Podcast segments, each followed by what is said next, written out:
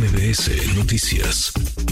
Le agradezco estos minutos al periodista Ricardo Ravelo, experto en estos temas, temas de seguridad y narcotráfico. Gracias, eh, Ricardo, gusto saludarte, ¿cómo estás? Muy bien, Manuel, a la orden, buenas tardes. Muchas gracias, como siempre, Ricardo. ¿Qué pasa en, en Jalisco? Decía el gobernador Enrique Alfaro a destiempo, días después de la tragedia, apareció, decía que están viviendo verdaderos actos eh, de terror que buscan desestabilizar y parece que lo están logrando. ¿Qué pasa en Jalisco, Ricardo? Bueno, lo que, lo que está pasando en Jalisco es que se tiene un nivel de impunidad este, pues histórico, porque los delitos no se combaten y obviamente la delincuencia organizada pues este, tiene dominio en ese territorio, es su zona paradisiaca y obviamente pues toda la actividad criminal está bajo protección este, de la autoridad, tanto autoridades, tanto estatales como municipales. De tal suerte que pues eh, Jalisco es eh, de los estados que más sacudidos han sido eh, por las desapariciones forzadas, asesinatos, levantones, extorsiones, distribución de droga por todas partes. hay que hay que subrayar, puntualizar que es, es la, la base del cártel de Jalisco Nueva Generación y también que hay esto hay una disputa territorial en la entidad en la que pues está arremetiendo también fuerte el cártel de Sinaloa. Este de tal manera que bueno este escenario de corrupción y de criminalidad pues es la causa de todas estas muertes y desapariciones.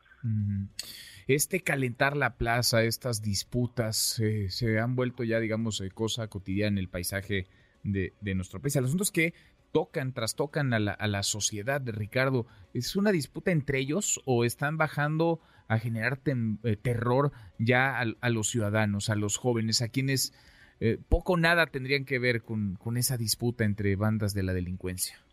Pues no, pero este, digamos que en muchos casos eh, se trata de desapariciones de personas que sí están ligadas a la delincuencia organizada. Parece que no es el caso de los cinco jóvenes desaparecidos, que eran estudiantes y uno de ellos empleado de un taller, trabajaba con su papá. No hay antecedentes de que hayan estado ligados a alguna organización criminal, pero en Lagos de Jalisco, los Altos de Jalisco, es una de las zonas más peligrosas y donde más desapariciones han ocurrido.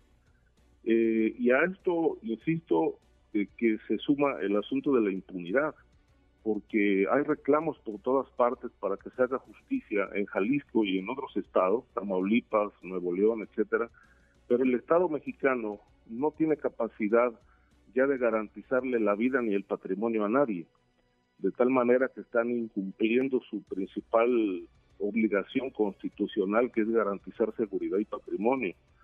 Eh, y obviamente, pues, eh, esta situación pues expone, expone muy claramente que no solamente las autoridades están rebasadas, sino también presuntamente coludidas con, con grupos del crimen organizado. Y es el caso de Jalisco. Sí. Es el caso de, Jalisco que ha, crecido, ¿no, eh, Ricardo? digamos, se ha disparado el número de desapariciones, el número de homicidios, el número de fosas eh, en los últimos años. No es que el país esté mejor, mucho mejor de lo que lo estaba en gobiernos en sexenios anteriores, pero lo de Jalisco sí es perturbador, sí llama la atención por el grado de descomposición que ha alcanzado, particularmente en estos, en estos últimos años, y te diría incluso meses. Sí, te diría, por ejemplo, por, por citar algo, un ejemplo, desde el gobierno de, Aristóteles Sandoval, que estuvo relacionado con el crimen organizado, sí fue un narcogobernador, que hay que, hay que decirle al auditorio que fue asesinado en un bar en Puerto Vallarta. Este, desde entonces, pues el, crimen organizado tiene controlado el, Estado y obviamente hay, hay gobiernos que están este, no solamente infiltrados, sino que, por ejemplo, los, algunos alcaldes, por lo menos la mitad de los alcaldes en Jalisco están relacionados a alguna modalidad del crimen organizado. El nivel de corrupción, obviamente, en el gobierno del Estado eh, es, atroz. Es decir, este, por ejemplo, el negocio de la justicia pues ha, sido uno de los más bollantes porque el, el cuñado, excuñado de Alfaro, pues es el que opera todo a nivel de los, del, poder judicial, jueces, magistrados, para este, encarcelar gentes o ayudar a amigos a resolver temas relacionados con asuntos patrimoniales, etcétera.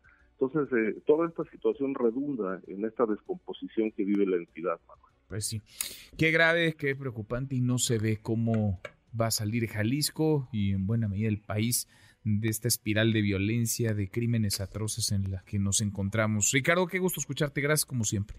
Buenas tardes. Muy buenas tardes. Redes sociales para que siga en contacto: Twitter, Facebook y TikTok. M. López San Martín.